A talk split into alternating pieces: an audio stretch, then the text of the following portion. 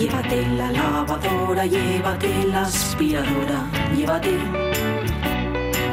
Llévate el secador de pelo. Llévate el horno microondas, el casete, la olla express, pero la radio es mía. La radio es mía. La radio es mía. Y quédate con todo lo demás.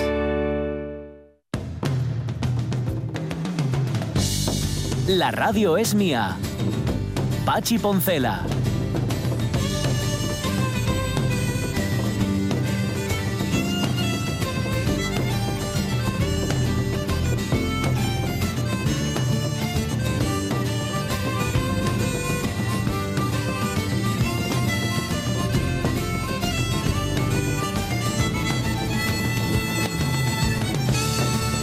Las 12 y 16 minutos de la mañana, una cosa no me queda clara si lo que acabamos de escuchar, los dos grupos que nos proponía Jorge Alonso son rap o trap. Es trap, ¿no? Mm, sí. No, no es trap, ¿no? ¿No? ¿Eh? Dice Caunedo que no. Tú dices que sí, Caunedo dice que no. ¿Tú cómo lo definirías, Caunedo? Eh, Perdona que le ¿Rap pregunte. sin más? Pregunta que le, le pregunto a él porque es más joven. No, no, no. Y, yo le hago más caso a él que a mí. Ya, ya. No, no te quepa Vale. duda. Rap solo, digamos que es rap, ¿no? Pero ¿sabes el problema Porque que le tiene? falta eléctrico. Electrónico. Puede ser. Eh, Ay, Caunedo, sí, oh, está Caunedo cielos, informando creo en que directo. vuelvo a no saber que era el trap. No, no pasa nada, olvídalo, olvídalo. La cuestión es que te guste o no te guste, que te guste más o que te guste menos. Eso ya. y- y el, el problema que tiene, no obstante, el trap eh, eh, o el rap en general es que cuando escuchas mucho todo seguido, luego la, eh, hablas en ripio. ¿Eh? Por ejemplo, eh, dice, pa pro, ya estoy yo. Acabo de decir, y pero además lo dije sin. Y te salió ningún sin tipo, querer queriendo, Pa ¿eh? pro, ya estoy yo. Y claro, lo siguiente es que si escucho más, porque acabo de escuchar tres canciones, tampoco he escuchado más, pero si escucho un disco entero, ya me muevo. O sea, ya hago los mismos gestos que haría un rapero o trapero. ¿Vale? Hemos Fíjate qué trapero evolución. suena mal. Sí, y qué evolución llevamos esta mañana. Del chote agarrado. Es verdad. Pero todo tiene el tono chulesco. Eso es- ¿eh? eso es cierto. Que decía eh, Jorge, ¿qué- a ver qué hilo en común encontráis. Bueno, pues a lo largo de todo el programa hoy, musicalmente es el tono chulesco. La chulesquería, Sí. podríamos decir. Podríamos decir. Me han cambiado los auriculares porque Ramón Redondo ha pasado de ser el oyente becario a ser aquí la estrelluca y viene como exigiendo. ¿Qué tal? ¿Cómo está Ramón Redondo? Muy bien. Bueno, Vengo a- a, a que descanse Caunedo. Ahora me pegues los palos a, a- Ahora vamos a por él, ahora vamos a por ti. No obstante, los palos, a ver, los- son car- cariñosos para empezar, pero en segundo lugar creo que están bastante justificados. Ha llegado aquí y ha, di- ha dicho que él- estos auriculares él no se los pone, porque él pasa mucho calor, porque suda mucho. Digo, bueno, entonces ¿cómo los quieres? No, me traigo yo estos pequeños, pero necesito un adaptador. Ya, Claro. venga, ya estamos. Busca el adaptador. ¿Dónde lo tenéis? En los de Pachi. Ay, vaya, Pachi tiene que cambiarse los auriculares. Bueno, pues tengo estos que a vosotros sé que os encantan, pero a mí me suenan Sí. como si estuviera hablando en un caldero. Sí. Como si tuviera una palangana justo enfrente y me devolviera mi propia voz. Y es muy desagradable. Pues no Mi- sé. Mi, voz. a mí no me gusten los tuyos. Ya, ya lo Así sé. que estamos a iguales. Ya lo sé, pero los míos son, aparte de tener una especie de terciopelín, Sí, sí, que da un aparte de tener calor un, que... un tacto amante, que van a dar calor, te, te envuelven bien en la oreja Sí. y entonces estás como condensado. Esto deja escapar sonido por todas partes. Eh, no te dan cariño. ¿Eh? Como- como- que no te dan cariño como los otros. Ninguno, no, no, no, no, porque los otros, los otros ya te digo, tacto amante, y tacto amante en los orellines. A saber, a saber cómo saldré de aquí. hoy. Tú, como, uh, como una vez en unas clases de, de locución y doblaje, mm, tal que, no, quiero volumen, quiero volumen. Dice, ¿qué te vas a Digo, es que quiero empaparme de mí. ¿Dijiste eso? Sí. Ajá. Entonces tú quieres que... eh, Te dieron el- el certificado ya directamente, ¿no? Después, Sí, después de haber sí. Dicho eso, vaya, se no hace falta de estupidina, pero bueno, esto ya lo sabíamos claro, desde oye, el principio, con oye. lo cual... Es un certificado.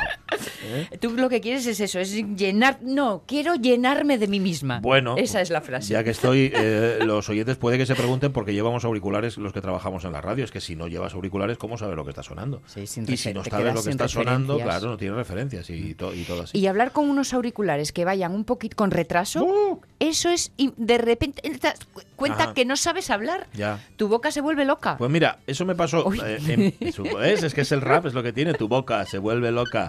Em, el- lo que, es lo, cuando yo empecé en la radio, Sí. Ay, no tienes la, la música Cuéntame. ¿eh? Hace Bueno, no- tanto. No, importa, no importa. Hace ya muchos años de, de todo esto, coincidió que un día, y esta anécdota es verídica, yo no sé si la he contado, pero la voy a contar. Quita la sintonía, que voy a contar una anécdota que es absolutamente verídica. Todos los años se pasaba por la emisora en la que yo estaba, antaño Radio Minuto, después Ser Gijón, Sí. Francisco Álvarez Cascos. Vale. Francisco Álvarez Cascos había sido comentarista de toros. De las corridas de toros en la época de Radio Minuto. Ah, ¿sí? En serio, sí. Y entonces eh, era concejal, acordaos que era además el único concejal Sí. que tenía AP en el Ayuntamiento de Gijón y todo esto. Vale. Sí. Eh, incluso después de haber pasado a la política nacional, Ajá. a sube que está, está sonando Cuéntame, Ahí, muy bien. tenía la, la buena costumbre, bueno, creo que es una buena costumbre porque es de persona educada, ir todos los años a felicitar eh, las Navidades por, por la emisora. Bueno. Pero coincidió que un día que fue por la emisora no había nadie más que yo. Yo tenía órdenes estrictas de que si pasaba por ahí Francisco Álvarez Cascos, aparte de saludarle, le grabara algo, pues un saludo, unas preguntas sobre algún tema, alguna Sí, cosa y tal. sí.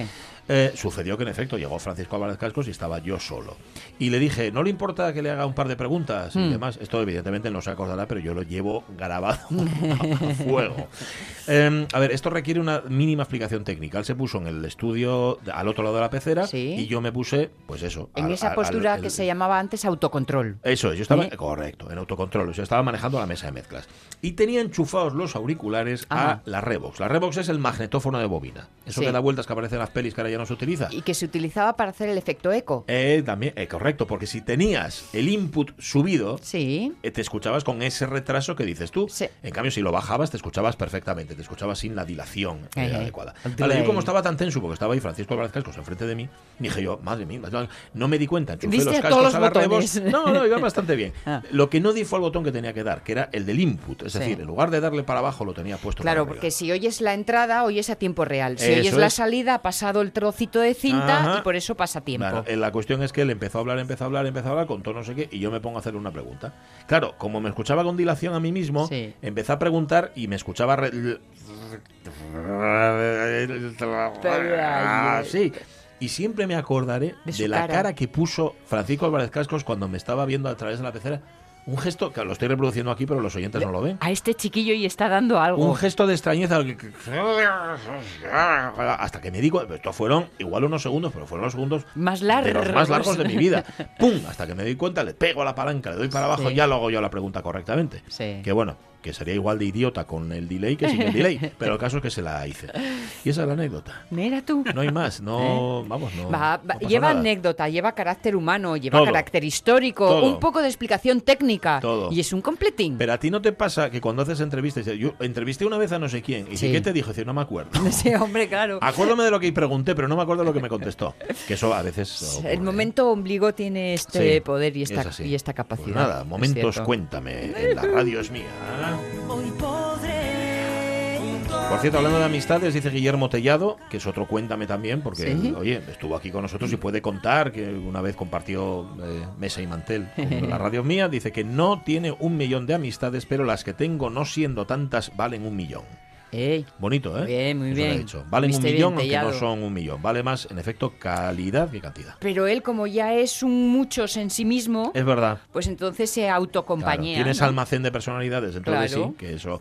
Oye, hablando de amistades, la semana pasada nos lo prometía Miguel Trevín hablar de Nacho Martínez. Sí. El actor Nacho Martínez se cumplían el año se cumplían la semana pasada el jueves 23 años de la muerte de Nacho Martínez y hoy va a recordar anécdotas. Además ya lo dijo la semana pasada con gracia, dice, porque tenía una gracia Nacho Martínez. Tú también lo conociste, ¿no? Sí, sí, ya siempre presumo, fue mi primer director de teatro. Sí, señor. Bueno, pues nada. Eh, luego a ver si puedes colar alguna, porque ya lo decía Ramón Redondo, a, a Miguel Treviño complicado. No, no, es que verdad. hable a ver, Miguel, que hable pero, Miguel. pero, pero no es verdad, Ramón Redondo, si eso lo, lo decimos nosotros también. Bueno, sí. Puedes decirlo. No, él pasa lo nada. sabe, ¿eh? no te preocupes. Lo sabe perfectamente. ¿A qué crees que juega Miguel Trevín? A no poder colar una. A hablar él todo el tiempo. 12 y 24 minutos de la mañana. Bueno, al cine, venga.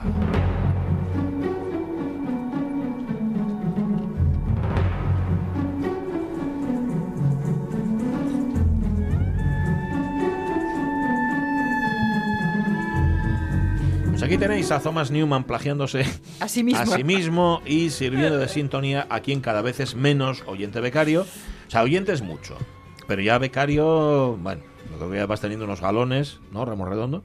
No sé. ¿Tú no, no, no Yo no lo reparto. ¿No lo notas? No, lo reparto yo, pero tú no lo notas. Eh, bu- ¿No te ves más suelto? más tranquilo y más suelto. Bueno. También es verdad que estando en el estudio sé Hombre. cuándo vais a hablar y nos interrumpo. Claro, claro. Hombre, también es verdad que nos pasas guion y si tenemos guion, eso nos ayuda porque damos pies y todas estas cosas. Bueno, hoy nos traes, hoy nos traes un documental, por cierto, género que a ti te gusta tanto, tanto, tanto que te has convertido en un brasas, ¿no? Al respecto. Pues bueno, un poco, sí. ¿Qué voy a hacer? Mira cómo aprovecha. Bueno, Yo antes de, de- de pensar lo que pensé hacer este verano, Sí. tenía pensado para este verano tener todo el verano eh, género- eh, películas de documental de autor. todo el verano. cine. Sí, yo había hecho una selección, había filtrado bastante, más que cuando tenía 115 películas Ajá. normales. Sí. Y había llegado a 36 documentales buenos. Buenos. Ah, espera, eso quiere decir que se produce muchísimo cine documental. Muchísimo, sí. Con una media de calidad considerable, porque 36, va, no está mal, ¿no? Sí, no, no, la, la calidad es, eh, pero buena, buena. Sí, Mejor- ¿eh? Para mí se hace mejor cine documental que de, que ¿En de serio? ficción, sí. De- ¿En España o en general? En España, bueno, en ge- general no, no. conozco tanto, pero en España sí. Sí, ¿eh? Vale. O sea, tenías un montón, por ejemplo. El año pasado... Para tocar, para tocar, para de tocar el micro. Perdón. No lo toques más, no lo toques, no lo toques más, ya está. Ya está, que lo estás tocando con la carpetuca, dame la carpetuca, trae para acá. Esto es en directo, la radio es mía, 12 y 25, le estamos echando la Castigado. bronca a Ramón Redondo por mover la carpetuca. Vale, títulos, por ejemplo. El año pasado, las dos mejores películas del año son dos documentales. Sí. Entre dos aguas de Isaac y la Cuesta y, y apuntes para una película de atracos de, Mm. de Ah, de Seminiani. sí, Miniani, sí, Eh, Se Seminiani. me va el nombre. No te preocupes que estoy yo aquí, Muy bien. tú tranquilo, a mí también se me va. Pero tenía muchas más. Tenía Dancing Beethoven y Sí. con Dancing Beethoven también eh, El amor y la muerte. Ah, es verdad, la de la misma directora, qué de. Aguirre. Sí, señor. Tenía Comandante Arián, tenía Oleg y las raras hartas, eh, O Fútbol, Mudar la piel, eh, Converso, Niñato, Sí. Todas las mujeres que coñezo, que es- Ah. es, un testimonio importante. Bueno, Jamada, Sí. que es eh, una historia ro- rodada en, En un sitio. Que te vas, que te vas a acordar que te en el. Sáhara. En el Sáhara. Está rodada por un gallego que vive en, en Suecia, que es, ya sabes, un- una leyenda urbana del otro Sí, lado del señor. Leo. Sí, señor. Sí. Gallego que vive en Suecia. Vale, estupendo. Oye, y aquí tenemos directores también de cortos. Sí, sí, sí. en Cualquiera de Ramón Gisbande Por o de. Marcos M. Merino podría haber entrado. Merino y el de, el de Remine. El de Remi. El de Remain, vale. Y el de Memoriam, que Y memoria hace también. poco. Vale, vale. Total, que no optaste al final por poner todo cine documental. Aquí, Sí, ¿no ves? Que igual estoy hablando en aburría, rap. igual era monótono. en rap. No, entonces dijiste, dijiste, vale, pero sí que quieres meter alguna película documental y hoy traes hoy una. tócanos una. Tócanos eh, Ainhoa, yo no soy esa, Sí. de, de la directora chilena Carolina Estudillo. Ajá, vale. Eh, Ainhoa. Ainhoa es, yo no soy esa, pero eh, ¿quién es Ainhoa? Ainhoa Juanicotena Eh, nació en una, peli- en una familia que toda la vida se grabó en vídeo, eh, se eh, hicieron fotos, Anda. tienen grabaciones de audio, tienen toda la vida registrada. Estos, estos ya conocían el ambiente YouTube, pero antes de YouTube. Eh, sí, no sé muy bien. eh, tenían tanta fijación que ahí eh, en el documental se ve. Eh, hay imágenes en que, están tomando la madre fotos a la familia Y la familia y, y ella. el padre con el Super 8 Ajá. tocando a la fotógrafa. Jo, Claro, la diferencia con el YouTube es que no lo publicarían, era para ellos. No, No, era para ellos, sí, Vale, efectivamente. vale, sí. vale. Ujú, vale. A la vez, eh, eh, durante la, a partir de la adolescencia, esta mujer Sí. empezó a hacer unos diarios eh, íntimos en el que, que conservó toda la vida hasta que murió. Sí. Ella, no vamos a hacer un spoiler, se suicidó. Ah. a 30 y pocos años. Vale, no hacemos spoiler porque eso ya se sabe desde sí, el desde el principio. principio. es decir. A su muerte encuentro unos diarios Sí. que daban la- ot- otra imagen distinta, una imagen que no conocía la familia de ella. Ajá, vale. Y ahí surge el, El documental. 22 de febrero de 1994. Hoy he empezado a pintar. Tengo muy poca seguridad en mí misma, pero espero mejorar. Como inicio he retomado un cuadro que olvidé. Al no verle posibilidades, con él puedo experimentar. Originariamente el cuadro era para David, así es que cuando lo acabe, se lo regalaré. Pachi me habló de los diarios que comenzaste a escribir en la adolescencia y que descubrió después de tu muerte. Son de 1994, 1995, 1999 y 2001. Hay hojas sin fechar. Sí. ¿Ainhoa? Sí. Oye, ¿es aquí donde estáis de juerga? ¿El qué? Si estáis de juerga aquí. ¿De juerga? Sí, si estáis dando una fiesta. No, estamos aquí, una amiga y yo, escuchando música. Bueno, pues mira, ya podéis apagar el tocadiscos y dejar dormir a la gente, porque si no voy a llamar a la Guardia Urbana. Vale, perdone, ¿eh? Vale, ¿eh? Adiós. Y ahora mismo. Buenas noches. Buenas noches. Ahí va. Yo, en lo que ella escribió. Mm, ¿Este quién una es, Pachi? Ainhoa que- Que Este es el Pachi que No, citaban son antes. conocidos, tienen Ah, también vale. testimonios en medio. Ajá, vale. Y Pachi y su hermano, ¿no? Mm. Sí. La voz que escuchábamos, esa conversación telefónica, es real. Eso está... Sí, sí. Hubo un momento en que se preocupaban por ella y el hermano tenía encargado grabar todo lo que llamase Ah, sí? por teléfono. No sé cómo hacían, pero... Ajá, bueno, tenían una compulsión por grabar en esa familia, Sí, por, por sí, conservarlo sí, sí. todo. Bueno, nos cuentas ahora sobre el documental, pero háblanos antes por de la directora de Carolina Astudillo. Carolina eh, Astudillo es una directora, periodista, investigadora y docente chilena, afincada en Barcelona, eh, titulada en Chile y que se afincó en Barcelona después de hacer el máster en, en documental creativo de la Uni- Universidad Autónoma de Barcelona, un semillero de, de muy buen cine de los últimos años. Vale. Hace documentales, ¿qué es lo que hace esta mujer, en así en general? Carolina Astudillo. Eh, hace una mezcla entre cine experimental y el videoarte. Hace, son documentales. eh, Tiene eh, el punto central es el concepto de la memoria. Ajá, vale. Habla de la memoria. Sí, y como dije ayer, eh, todo eso enlaza con, con el cine de Chris Marker. ¿Qué es marca la que ayer citabas porque era su, su cumple o algo o no? No recuerdo si era el cumple, si era de, de la muerte, no recuerdo. Ajá, pero vale, sí, vale. el de Em, la IET. El de la YT. Vale, correcto. Mm, eh, cosas que haya hecho Carolina Astudillo, que igual no suena. Yo que yo vi, eh, vi, aparte de esta, tengo dos vistas, que es un corto y un largo, que están en filming. El, corto, que es el primero que hizo, se llama De monstruos y faldas y tiene el recoge el testimonio de familiares de tres o cuatro mujeres encarceladas y torturadas durante la, durante la dictadura franquista. Ajá, vale. Después hizo un largo, que es buenísimo también, que también está en la lista, que se llama El Gran Vuelo, y ahí eh, recoge la vida de una joven valenciana, militante del Partido Comunista, que estaba encarcelada en Barcelona, condenada a muerte. Un día salió por la puerta principal Sí. y no se supo nada más Por de la puerta principal de la cárcel. De la cárcel. Y no se supo nada más de ella. Ah. Qué historia, ¿no? Eh, Aquí tiene cuatro fotos, un- unas cartas que escribió y no mandó. Ajá. Y, Y nada más. y poco más. Y con es- y con ese material monta la peli. Con eso, y basándose en imágenes de, de la época y tal, eh, monta la peli. Qué bueno. Eh, hace un, un retrato de la memoria y de la ausencia de esta mujer, Ajá. de la época, de cómo se trataba en las imágenes a las mujeres. Y bueno, la verdad que es una historia muy buena, muy buena, muy buena. Ahí está la parte artística, ¿no? El- los huecos a rellenar, sobre todo de imagen. Sí, sí, no, no, ella, me encanta esta mujer haciendo Ah. cine. Aquí es al revés, ¿no? Aquí en, en Ainhoa yo no soy esa, lo que tiene Es material torrente abondo. claro, información por todo todos tipo de... Tiene, eh, sale además eh, en imagen en el, en el documental, tiene Sí.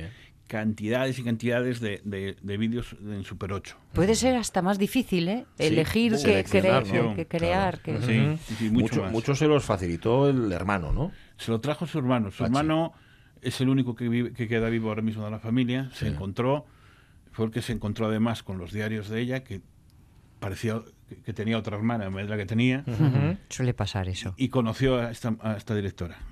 Y se lo trajo en una maleta, un montón de vídeos, un- cientos y cientos de fotos, las grabaciones de audio, eh, recuerdos, discos, entradas. Madre mía. Imágenes que grabó él de la casa, cómo quedó la casa después de, de la ausencia de la, la- la Ajá, chica. sí. Grabaciones hechas por la propia A- A- Ainhoa ya a última hora. Testimonios de conocidos y amigos de ella. Qué barbaridad. Mm, y hace, además hace un paralelismo entre esta mujer, Ainhoa, Ainhoa yo no soy esa, porque como nos dices, además se descubre una mujer distinta a la que aparecía en esos documentos y demás, con otras mujeres, ¿no? Sí, sí, sí. Eh, aprovechando los diarios eh, íntimos de ella, eh, hace un paralelismo con otras que también hicieron diarios. De paso, además, los diarios de esta mujer de Ainhoa son de una calidad literaria impresionante. Ah.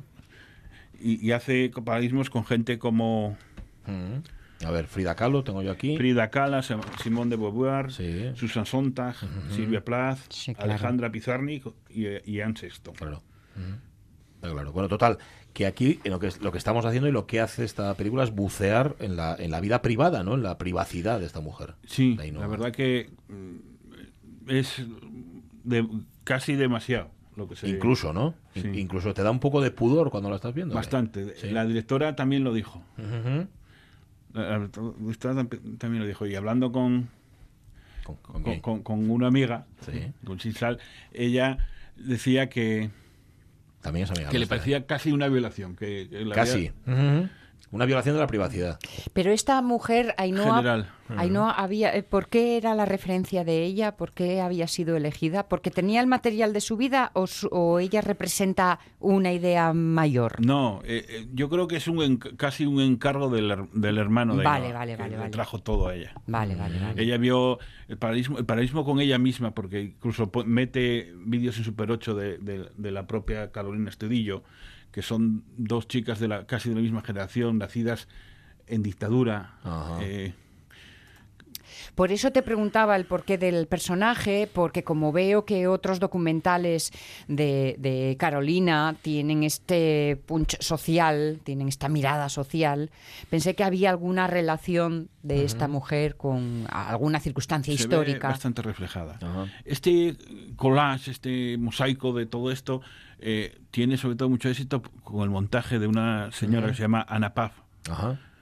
que para cinco letras de apellido, tres son Fs. Tiene tres así, es P, F, A, F, F. Ana- Eh, nació en Barcelona y que es la, la montajista, la, la- la editora de- del cine independiente de ahora. Mira, en- desde 2014, que yo conozca, porque tiene más, Sí. eh, ha hecho la edición del Remine, lo mismo el- la versión de cine que la de la serie.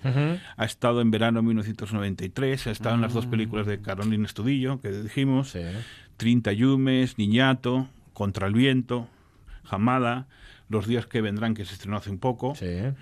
y bueno, esta Madre Ainhoa, mía, claro. Esta mujer es la referencia y en efecto Sí, es pa- está claro. como siempre el montaje lo importantísimo que es eh, para que una película esté bien contada. Oye, traías un ejemplo justamente de esa bueno, de ese pudor que puede llegar a producir en ciertos momentos ver esta película. ver este Sí, la- la- es un casi un drama duro y hay una escena eh, en el diario, en los diarios de ella eh, refleja que, que, que abortó, ¿no? que tuvo Sí. un embarazo que no quiso y abortó. Ajá. Y le escribe una carta a, a su hijo y, dice, y le dice, perdóname por no poder quererte, pero primero tengo que aprender a quererme a mí misma.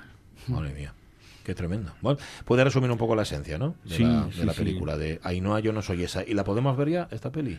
¿O solo la podéis ver Eh, algunos privilegiados? No, no tengo, no tengo, yo creo que está en, en márgenes, Ajá. En, voy- en pago por visión y tal. Sí. Yo creo que es de márgenes, no lo tengo claro. Pero bueno, lo buscamos. No obstante, mientras tanto, oye, yo que tengo filming, sí Guau. puedo ver de monstruos y faldas y puedo ver el gran vuelo, ¿no? Sí, sí. Vale, vale. Qué pues curioso me resulta este súper interés por permanecer en el tiempo. Es una cosa que me impacta, no la Sí. entiendo, no la comprendo. Lo de documentarte, documentar tu vida hasta Sí, tal punto sí, que sí. no se pierda nada y que quien venga detrás. Una vez, como decían en mi casa, una vez eh, muerto el burro, la cebada al rabo. Mm. Ya. No lo entiendo. familia era compulsivo, porque sí, yo Totalmente. Unas vacaciones, pero aquello era Todo, todo, todo, todo, todo, agobio. Bueno. ¿Para quién? Bueno, pero mira, tenemos una película que a lo mejor no responde a tu pregunta, pero sí que es una consecuencia de ese afán por documentarse. Y no, yo no soy esa de Carolina Estudillo, que es el documental, la peli que nos trae Ramón Redondo. Gracias, Redondo. Te- estás a la altura de las circunstancias porque te fue bajando la silla. Y ahora estás, y ahora estás abajo, abajo del todo. Estás ahí abajo. Ay, soy un hombre de peso, ¿qué voy a hacer? Ah, no, no, que me pasa Nos a mí. pasa ah, no, yo también soy un hombre de peso. Nos pasa a todos. Bueno, pero Avellaneda es verdad que no es una mujer de peso, o sea, de peso específico. Em, y, y, sin embargo, fíjate, que también se le baja la silla. Un Em, actor de peso. Eso, 12 y 39. ¿Vamos al Moicano? Venga. Venga, va.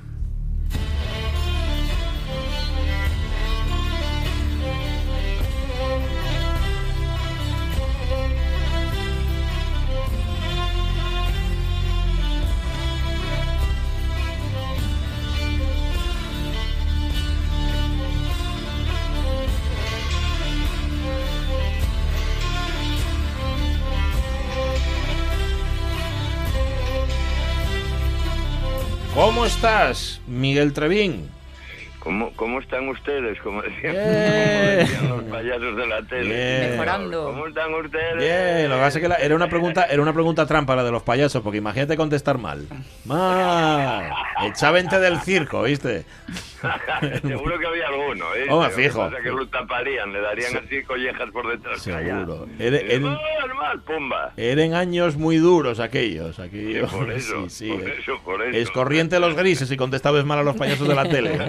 efectivamente, efectivamente. Bueno, oye, estás bien entonces, ¿no? Vale. Sí, sí, vamos bien, vamos bien. Está- ¿Estás época. por Oscos? ¿Estás por Oscos o volviste? No, Gijonín. Gijonín, Gijonín, bueno. Gijonín, pero corriendo de uno para otro, digamos. Vale, vale, bueno, está muy bien, está muy bien. Por, Y- por la autovía del Cantábrico. bueno, menos mal que hay autovía ahora, anda, que si no, Sí, es mal, correr, menos mal. iba a ser Sí. una locura. Sí, señor. Bueno, oye, semana pasada quedamos ahí a medias, señor. hacía 23 años de la muerte de Nacho Martínez y dijimos, este ya el momento para que Miguel nos cuente cosas. ¿Eran 23 o eran 26? Bueno, voy a decirte la hora. Yo creo que eran 23 porque murió en el 96, pero dígotelo en un segundo. no Bueno, preocupes. yo- Pues igual sí, porque tuvimos una discusión luego Sí, y había una gente que me decía 26 y, y a mí 26 Y otros 23. parecíanme muchos, pero Pues- bueno. Ve- 23, me, 23. me vas a dejar que 23, meta ve. peseta porque yo hasta ahora permanecí un poco Muy callada bien. con el tema. Muy bien. ¿eh? Ajá, Pero ajá. cuando Pachi estuviste de vacaciones en las Ajá. efemérides, Sí. recordamos eh, eh, la efeméride de Nacho Martínez. Ajá, Sí, de la sí. muerte. Sí. No estaba yo de vacaciones, estaba aquí ya. Morir murió el 24 de julio, o sea que eso fue la semana pasada. justo, ya, justo ya, ya, semana. ya, no, lo Sí. pensé cuando cuando mm, lo dijiste en las Sí. efemérides del 24 de julio, Ah, digo, vale, vale. coima, pero si cuando estuvo Ajá. hicimos también esta efeméride, ¿quién No. está mintiendo aquí? No, pero igual era Entonces el ya veo nacimiento. que hay dos fechas y veo que hay dos posibles mm, a- hace Ya. años. A ver, ¿sabes qué Pues pasa? Que él nació eh, un 8 de julio, el 8 de julio del 52, y murió en julio también, el 24 de julio. Entonces, Ah, por entonces eso recordamos el lo recordamos dos veces. Bueno, Ah, Claro. claro, es verdad, bien. es verdad. claro. Sí, señor. Vale. Ah, mire qué bien, claro. Dos veces, Ah, ¿no? Nacimiento, y- sí. nacimiento y muerte, efectivamente. Sí, señor. Muy bien. Bueno, pues nada. Muy bien, así me gusta. Y Sí. bueno, habíamos quedado, yo la verdad ya que estuve pensándolo y, y, bueno, seguro que entre los oyentes nuestros hay gente que, que incluso sabe muchísimo más de la biografía de Nacho, ¿viste? seguro, seguro.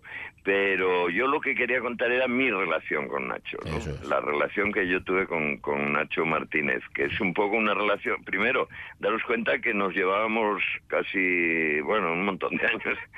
no, no. Bueno, espérate, espera, que te voy a decir de qué año era, para que no andes por ahí vacilando, 52, ¿viste? Hubiese cumplido yo, 67. Pues unos Eso es. siete años. Hubiera cumplido 67. 67, sí, este año. claro. Eh, sobre sobre siete años nos, nos llevamos. Que de aquella bueno eh, mm, ya no era tanto tanto tanto como cuando tienes Ya. 15 o, o 10 y el otro tiene 17 o tal.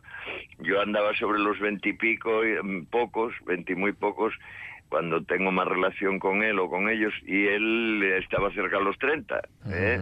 Eh, o sea que en, en esa en ese esa diferencia y encima en una ciudad de fuera eh, asturianos de pro pues pues casi no se notaba ¿eh? Ujú. andábamos todos juntos eh, porque daros cuenta que yo Nacho realmente yo yo a Nacho lo conozco por la pandilla mía de Oviedo. ¿eh? digamos que era la pandilla de la Santa Sebe ya Sí, sabéis sí. que era una gente que se conocía toda, había mucha relación, pues eh, casi todos, pues unos por la facultad, eh, por el coro, por el coro universitario de, de Oviedo, por por eh, la de te- teatro, el teatro universitario La- también. El aula de danza. Mm. Eso es, eso es. Pues un poco eso era la unión entre todos. Pero yo, Nacho ya medio, medio, medio, yo le viví muy poco de Oviedo. ¿eh? Le viví una época última que estuvo trabajando en un pub en Oviedo, que trabajaba en un pub que había En la Ñeru. calle Oscura, en el Mm. Ñeru, efectivamente.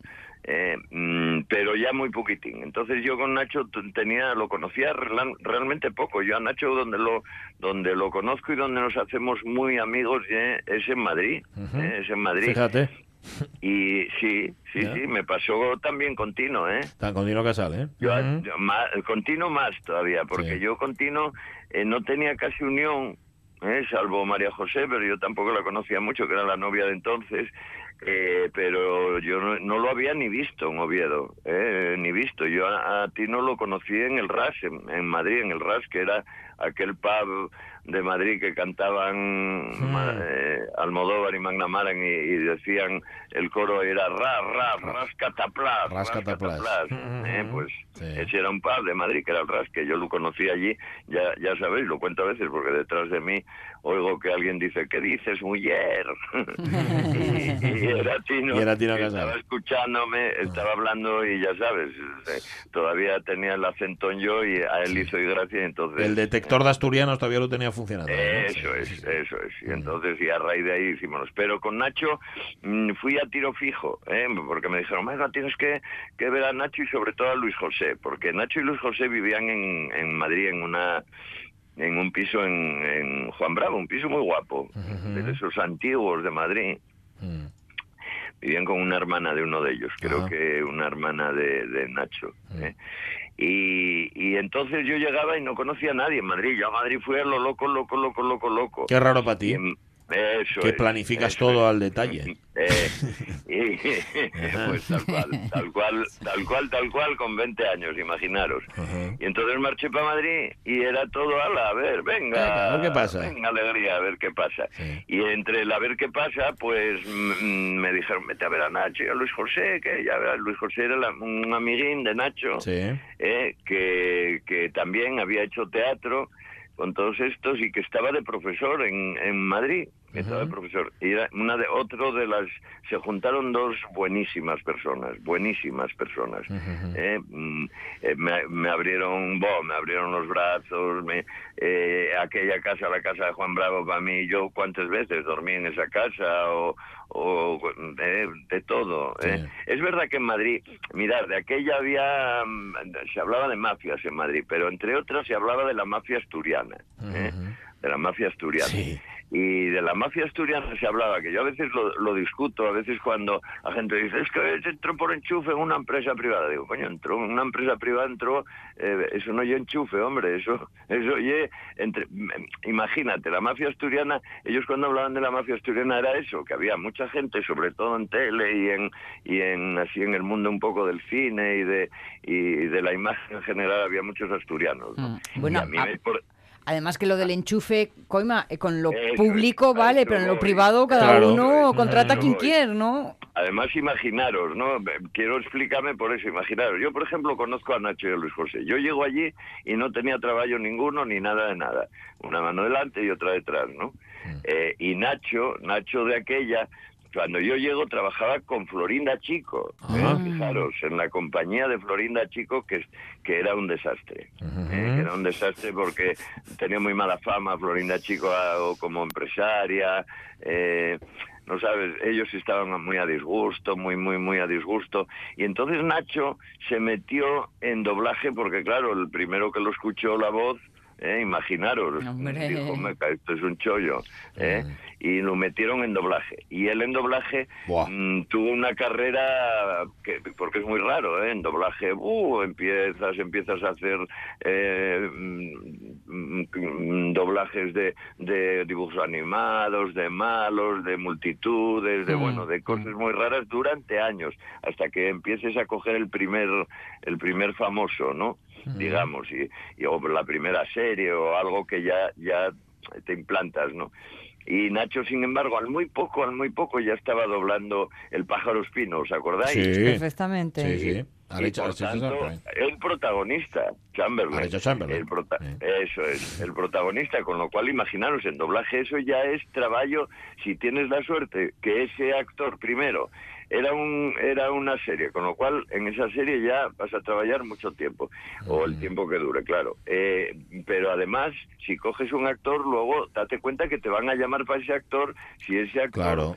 Vive hasta los 100 años y trabaja hasta los 100 años, como puede ser casos como Robert Redford o todos estos que, que duren muchísimo, y trabajando, eh, o, o Clint Eastwood, pues tú estás trabajando con él al mismo tiempo. Claro. ¿eh? Es decir, ya... Su éxito ya es tu éxito.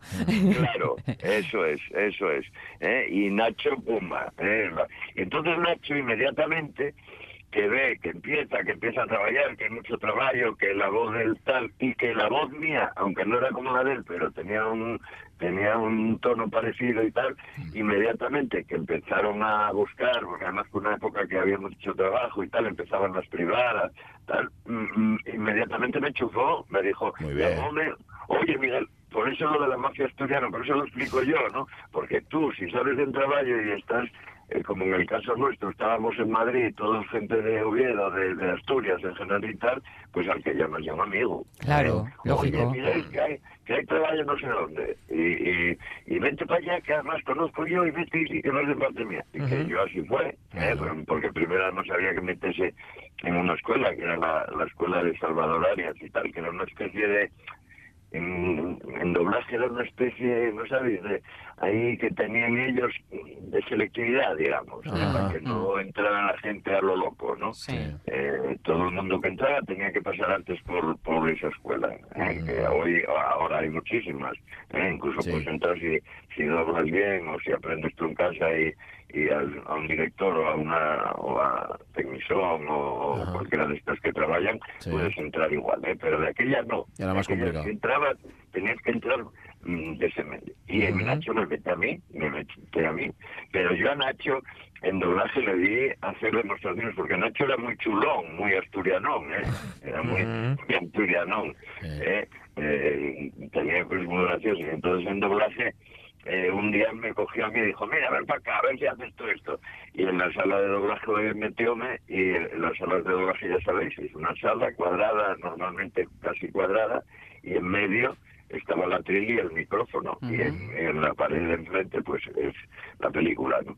Y, y él, desde un extremo de la sala, sin ponerse en el atril, es decir, desde la otra pared, hablaba dirigiendo la voz al, al micrófono y al atril del medio, y sonaba como si estuviera en el atril. ¿eh? Mm. Que eso es una chulería de, de- una chulería que no la hace uno de, de, de, del 50, ¿no? ¿entendéis? Sí. Eh, bueno, era porque era muy bueno, la verdad es que para mí Nacho lo que mejor funcionó fue en doblaje. Sí, sí. muy, muy, muy, muy, muy bueno. ¿no? Ya sabéis que luego él, bueno, él eh, no, lo que pasa es que el doblaje no, para ellos no era, sobre todo para la gente, para mí era el culmen, ¿no? Sí. Pero yo era el caso raro, ¿eh? Normalmente para los actores el doblaje era como, estaba un poco incluso de corte. Claro, Era mientras, para ganar, mientras consiguen para algo ganar mejor, pan, ¿no? ¿no? Para Eh, ganar pan. Eso es, Claro. eso es, para, para sobrevivir porque es verdad que se pagaba muy bien, es verdad que se pagaba muy bien, pero ellos si podían, no incluso ganando menos, eh, preferían trabajar en teatro o en cine. Ya. ¿eh? Entonces siempre estaban un poco, y de hecho Nacho, yo me acuerdo porque además me acuerdo que estaba trabajando yo en Tecnison y de repente me llamó, eh, oye, ven al bar, ¿qué tal? Y qué había pasado, estaba doblando y pasó Elías Querejeta, ¿os acordáis? Mm, El sí, el- sí. el padre de la De gracia, Querejeta, sí. Eso es. Y entonces pasó por allí y necesitaban un actor vasco.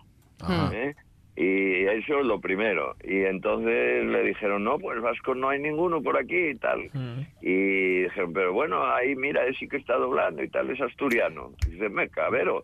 Y lo escuchó. Tasio. Y asturiano, que para ellos, eso es, que Tasio. para ellos era lo mismo. Sí. Y dijo, ala, pues venga, Sí, pues sí. hablo con él. Oye, ¿te interesa hacer de, de coprotagonista casi? Mm. Y era en Tasio, efectivamente, una Tasio, película que se claro. llama Tasio, Sí, sí. se llama Tasio, que es muy guapa. Sí. Sí. Eh, eh, si, Sí. si os acordáis de ella, muy guapa. Mucho. A mí, a mí encima me toca más la vena, porque os acordáis que, que era de un carbonero, que Sí. había carbón vegetal. Sí, señor. Sí. ¿eh?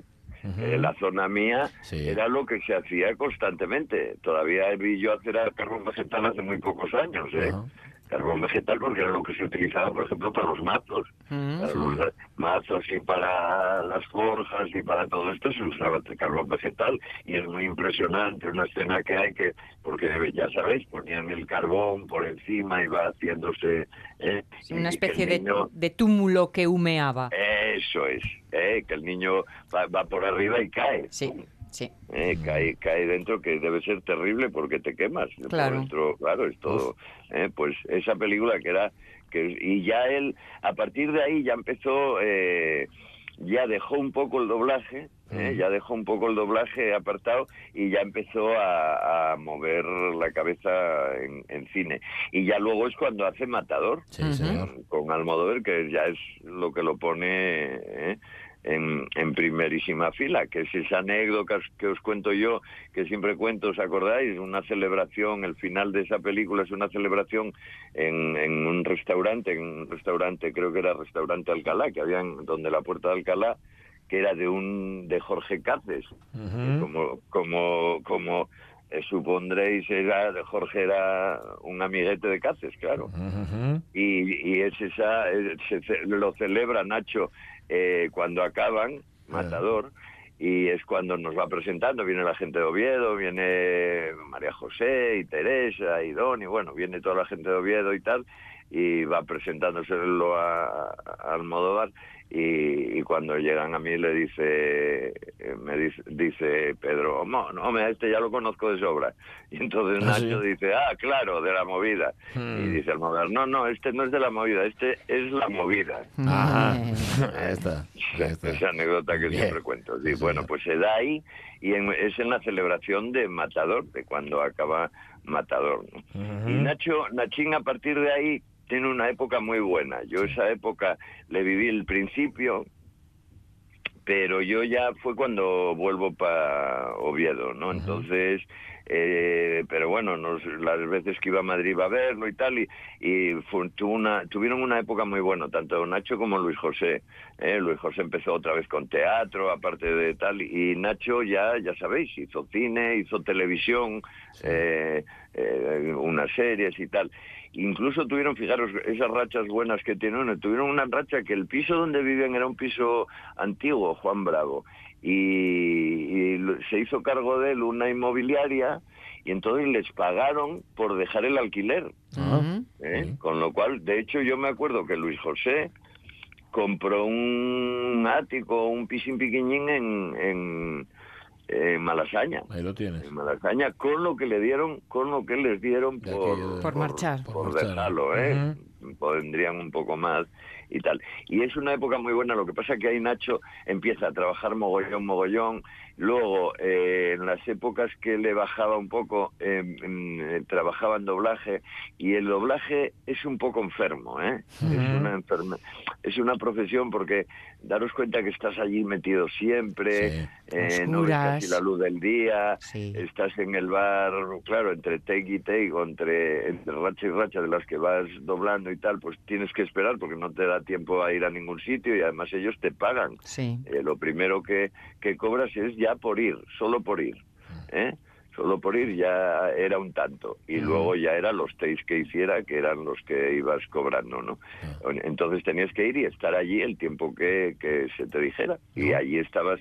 Entonces, yo se lo dije, fíjate, se lo dije al marchar, ten cuidado, Nachín, ten cuidado que, que el doblaje, hombre, sí, y tal. Y ya fue, ahí ya tuvo un declive de salud. Eh, ya tuvo una pancreatitis, que lo que ya vino para Oviedo, que ya lo dejó temblando y que ya no ya no volvió a vivir, digamos, ¿eh? porque después de la pancreatitis ya fue el cáncer de pulmón y Y todo seguido. y, Y ya todo seguido, Vale. ya tuvo un bajón de salud muy fuerte. Bueno, que, quédate, lo- quédate, yo quédate 30 segundos, ¿eh? Para acabar.